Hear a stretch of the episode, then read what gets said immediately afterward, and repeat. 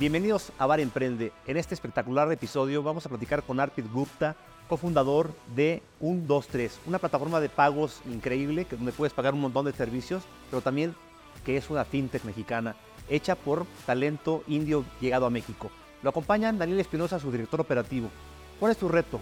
Que a la gente que ya usa su plataforma, 5 millones de clientes, les puedan ofrecer servicios financieros, pero que confíen en ellos. ¿Quién le ayuda? Aline Moreno. Ella es directora de la maestría en marketing en la Universidad Iberoamericana. No se lo pueden perder.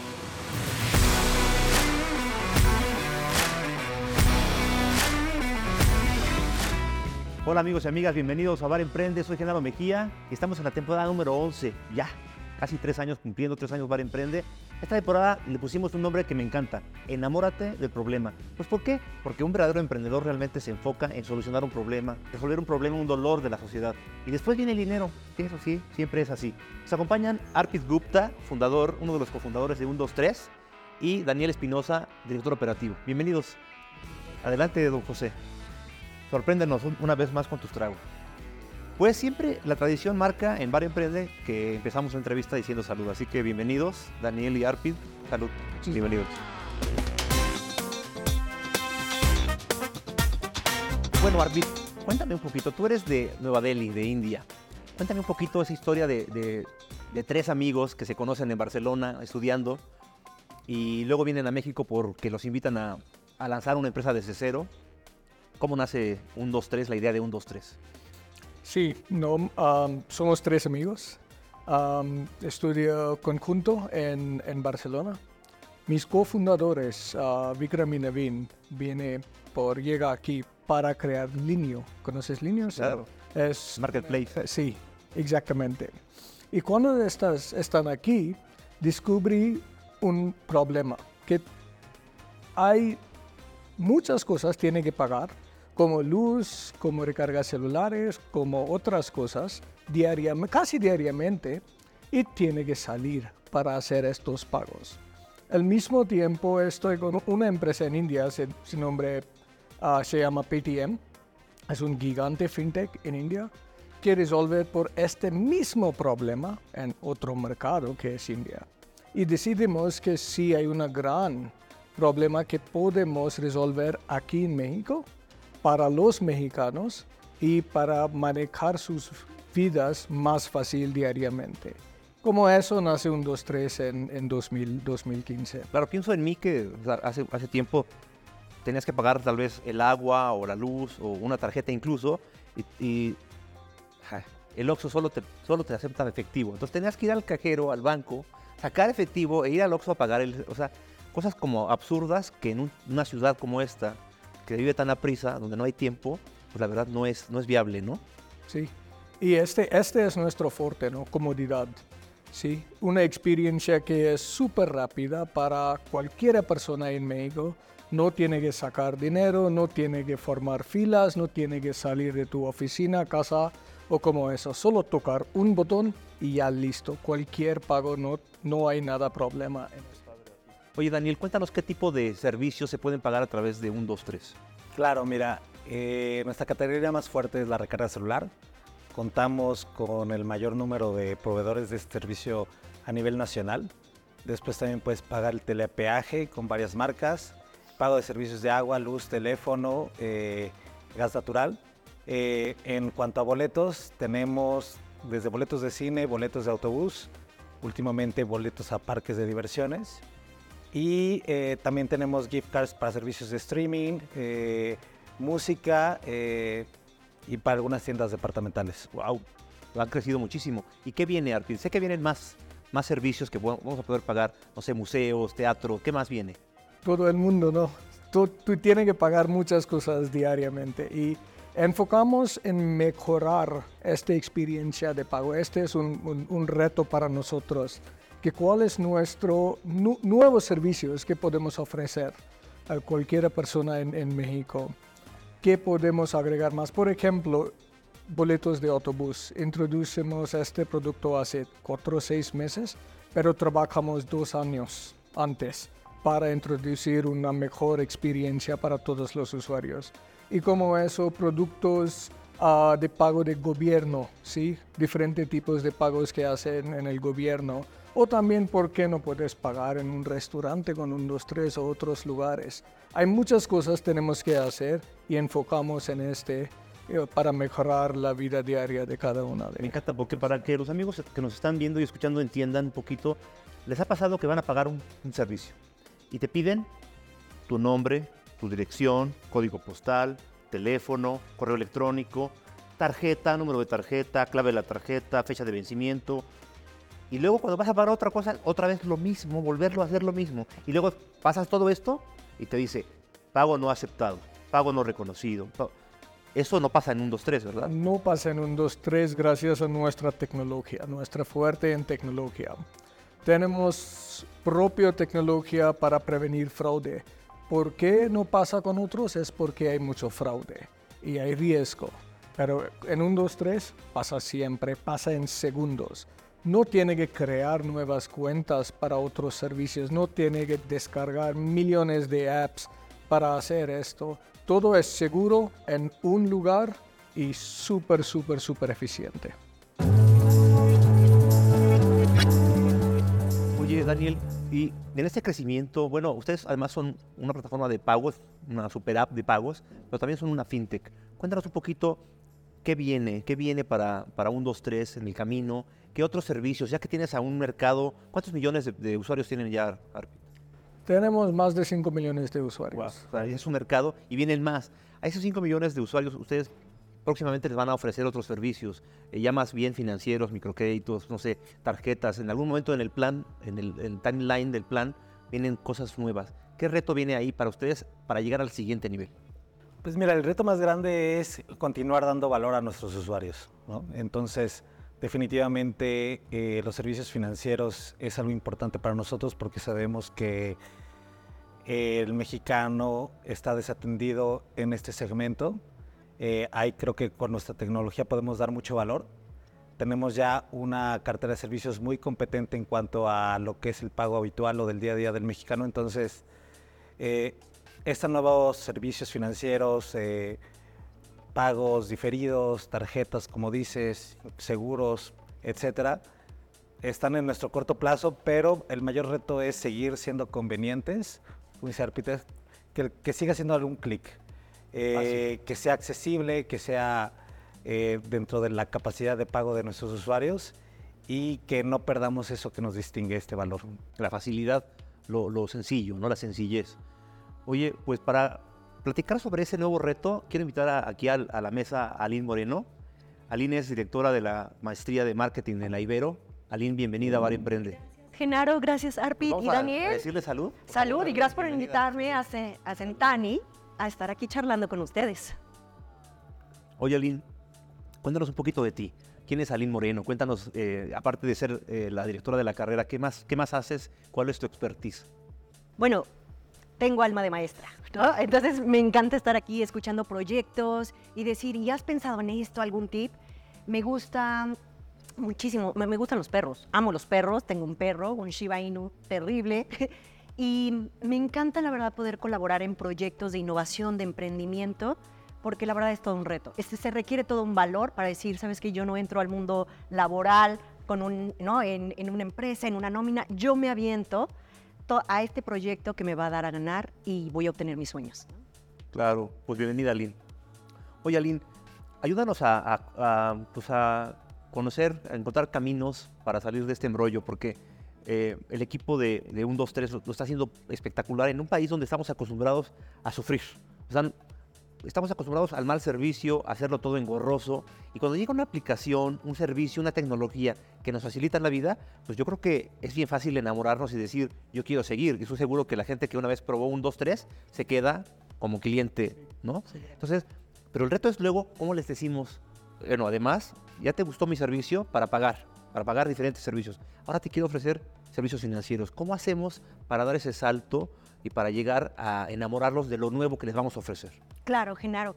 Pues de entrada, felicidades por este gran innovación. Efectivamente, la tecnología llegó para hacernos la vida más, más fácil, ¿no? Incluso la inteligencia artificial y todo esto viene a servirnos a nosotros. Así que fue muy, muy aceptado de tu parte generar esta aplicación. En México no es tan reconocido todavía como en otros lugares como en Brasil, que el 95% de las transacciones se hacen todo digital. Sin embargo, nos está enamorando. Entonces llegas a un mercado amplio, llegan a un mercado con muchas oportunidades, lo, lo, platicaba Daniel, ¿no? El, el mercado, el segmento, el mercado mexicano es muy noble. La verdad es que eh, le encanta estar experimentando. Y ve, por ejemplo, yo puedo olvidar mi bolsa, puedo olvidar las llaves de la casa, puedo olvidar todo, pero no olvido el teléfono. Ese teléfono lo llevamos a todos lados. Así que acertaron en llegar a la facilidad del mercado y cómo podríamos enamorar al mercado mexicano con, con otros servicios. Comunicándole.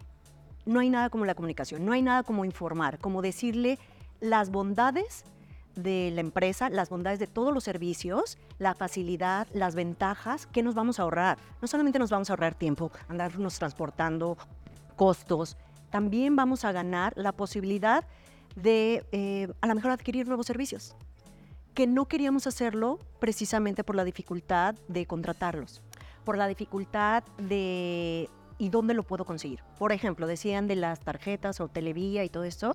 Me acuerdo que anteriormente solo eran en tiendas de conveniencia, ¿no? Y hoy en día se están abriendo. Pero qué padre estar yo en la sala de la casa, en el comedor, aquí en Centani, platicando con ustedes y en la pausa poder recargar mi tarjeta, ¿no? Para la supervía. Entonces, lo primero es la comunicación y enamorar en esa económica. me encanta el nombre, enamórate de tus problemas porque el marketing, la comunicación y la publicidad tiene ese efecto de enamorar al consumidor, pero informándole, no engañándole, sino trayéndole verdad y trayéndole contenido. Eh, las redes sociales, me imagino que la manejan muy bien por la parte de la tecnología. Hoy en día, ¿a qué mercado vamos dirigido? ¿No? ¿Es un mercado que está en redes sociales? ¿Está principalmente en TikTok o está principalmente en Instagram? ¿O son este segmento, esta generación un poco más de, de Facebook, ¿ok? ¿No? Entonces hay que entender dónde nos ven, dónde nos escuchan, cómo les tenemos que hablar y ser un poco breves. Y yo ya no lo he sido. Creo que ya me fui de largo. Yo, yo creo que también, a mí, a mí lo que me sorprende es que seguro ustedes ya pasaron por ese paso. Es decir, para que los 5 millones de usuarios que tienen ahorita llegaran con ustedes, creo que tuvieron que pasar por un paso anterior a, a decirles te ofrezco esto, que es educación. O sea, un poco de educación financiera, educación de facilidades de servicio. Y, creo que para lo que viene también tendríamos que romper esta barrera, porque este segmento al que ustedes van mayormente C, es un segmento tal vez que nunca ha tenido una tarjeta de crédito, que nunca ha tenido, ni siquiera, el banco no lo pela, el banco ni lo voltea a ver. Entonces, ¿cómo le decimos, oye, aquí te ofrezco un servicio financiero, no de un banco, pero de alguien que te conoce perfectamente, que sabe qué pagas, cuándo pagas, que eres, cumplido. Y yo sí confío en ti. Un poco eso, ¿no? Que creo que es un mensaje de confianza. La palabra confianza creo que, creo que tendría que ser algo fundamental en la, en la comunicación que dice Ali, ¿no? ¿Qué piensas, Sarpi? No, sí, seguramente, ¿no? Uh, ¿Cómo se dice? Uh, I loved what you just said en inglés. Que yo confío en ti, no es a través. No quiero que tú tienes confianza en mí, pero yo confío en ti. Esta es una mejor manera para crear una relación. Y sí, educación es muy importante para este, porque sí, muchas personas no saben, no saben que hay opciones, que hay opciones que no son como anterior, son opciones que, que perfectamente resolver sus problemas, que entiende su vida y es manejado para específicamente para, para ti, específicamente para ti, como personalizado. Y este sí necesita educación de nuestra parte y también otros, otros jugadores en el mismo mercado, otros, otros mercados de, de servicios financieros. Sí, oye Daniel, es que justamente yo me acuerdo yo mismo, pues como cliente bancario, híjole, ¿cuántas veces nos hemos quejado del servicio de un banco? O sea, porque las tasas son muy altas, porque la información no es clara, porque no se acuerdan de mí que existo hasta que, hasta que me atraso un día en pagar la tarjeta. O sea, esas cosas, la verdad, ¿y por qué aguantarlas, no? Porque esas son las cosas que justamente a la gente que nunca ha estado en un banco dicen, no, pues ya veo cómo sufres, mejor, mejor no. Pero justamente, hay eh, amigos, hay una ola fintech en México y en América Latina de, de empresas basadas en tecnología que lo único que buscan es conocerlo y adaptar su tecnología a las necesidades de ustedes. Eh, y un 2-3 es una de esas fintech, ¿no? ¿Cómo, cómo ves tú este, este, además, es- este miedo? Porque yo creo que incluso hay miedo de decir, ay, no, una tarjeta y luego qué tal si me atraso y qué tal si me cobran el doble de lo que yo pedí prestado. O sea, ¿cómo, ¿cómo combatir ese miedo? Porque yo digo confianza, pero no sé tú qué puedes decir. ¿Cómo le hacemos para romper este miedo que hay? Miedo que tiene que ver o que viene del desconocimiento, espe- Claro. específicamente desconocimiento. No, te entiendo perfectamente, Genaro. Fíjate que realmente los canales de adquisición de los clientes en un medio digital eh, carecen como que de este contacto humano. Entonces, eh, lo que estamos haciendo internamente es tener mensajes muy personalizados para que el cliente sepa que lo conocemos muy bien. Entonces, estamos metiéndole tecnología y temas de un poquito de inteligencia artificial para mandar los mensajes adecuados del servicio que quiera en la hora que sabemos que lo va a leer. Por ejemplo, esa es una de ellas. Por el otro lado también en la parte operativa, nuestro servicio al cliente pues no usamos chatbots, lo tenemos abiertos 24/7, sabemos que tenemos que atender un mayor número de servicios ahora y también de un mayor grado de importancia, que es un servicio financiero que la gente dice, mi dinero lo quiero ahora, si hay un problema, como dices, desaparecen 100 pesos, ¿quién me va a contestar? ¿no? Entonces, estos retos eh, se resuelven con mucha asertividad e- en, en los datos, un tiempo de respuesta rápido, informando y no nada más vendiendo estrellas. Y pues bueno, digo, también tenemos retos que también no los todavía cuantificamos de nuestra presencia de marca para que poco a poco también se vuelva una marca que por sí misma venda confianza. Claro, y, también añadir este valor de marca en este branding que hace falta tal vez, pero con contenido, con contenido educativo, diciéndole a la gente, educando a la gente, diciéndole, explicándole cómo opera una tarjeta de crédito, cómo opera un microcrédito. Ese- eso creo que también de la mano. Aline, me encanta lo que dice Daniel porque la mezcla, fíjate, una empresa tecnológica que nunca pierde de vista la parte humana, es decir, están usando la inteligencia artificial para conocer tus hábitos y decir, yo sé que si le mando un correo o un WhatsApp a las 5 de la tarde es el peor momento porque está ocupado. Pero sí sé que me va a responder si lo mando a las 9 de la mañana. Eso es tecnología. Pero la otra parte del servicio al cliente me encanta que aunque son una empresa tecnológica, no pierden de vista que tiene que haber una atención al cliente personalizada. Es la mezcla de las dos cosas, o sea, la mejor mezcla posible. ¿Cómo ves esa mezcla? ¿Hay algo más que se podría hacer para todavía mejorar la experiencia? No, bueno, así como la mezcla de esta bebida está deliciosa, ellos traen la fórmula correcta. Porque un consumidor busca flexibilidad, la están dando. Accesibilidad, la están dando.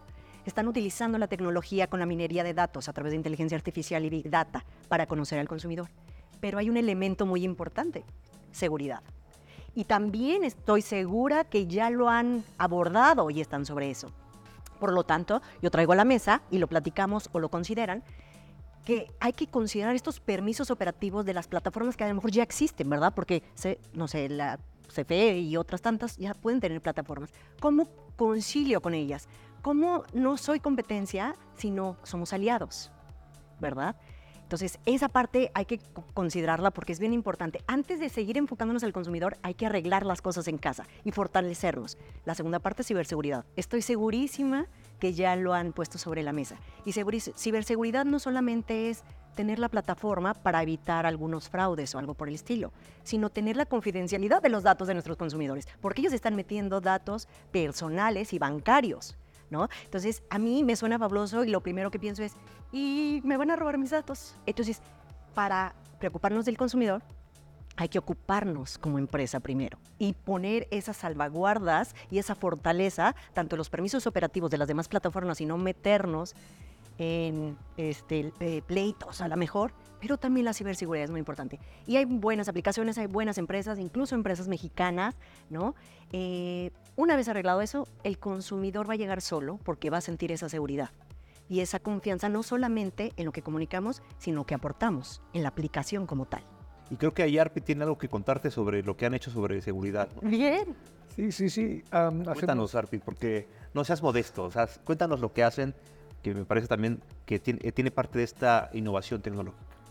Sí, tenemos, tenemos muchas cosas, muchas cosas para manejar seguridad ¿no? de datos. Am, por ejemplo, hay muchas capas de seguridad. ¿sí? Si tú pues te permite una, la otra no te permite. Si te permite dos, la tercera no permite. Hay muchas capas dependiente en el en- en tipo de datos. También ah, tenemos ah, nuestra infraestructura, es, como se dice, es manejado eh, todo en la nube. Y hay, hay seguridad de alta nivel de los proveedores en el nube que usamos. No usamos como seguridad pequeño, pero de alta nivel que, que hay. Porque tenemos muchos datos que es datos bancarios de, de los usuarios. Y tercero, no guardamos todos los datos en un, un un lugar. Es todo encriptado, todo en, en otras partes de nubes, todo es difusionado en, en- en la nube.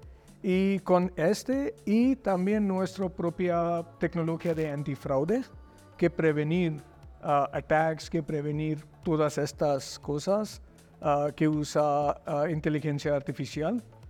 Hay mucha seguridad en nuestra plataforma y creo que poco por poco todo el país y todos los ah, am, opciones o plataformas en México agregar más y más seguridad por exactamente este tema, que el, el seguridad es importante para el consumidor. Sí, a mí me encanta eso porque platicábamos cuando conocí a Arpit justo de esta inteligencia artificial que estudia y se alimenta del comportamiento de los que hacen los fraudes.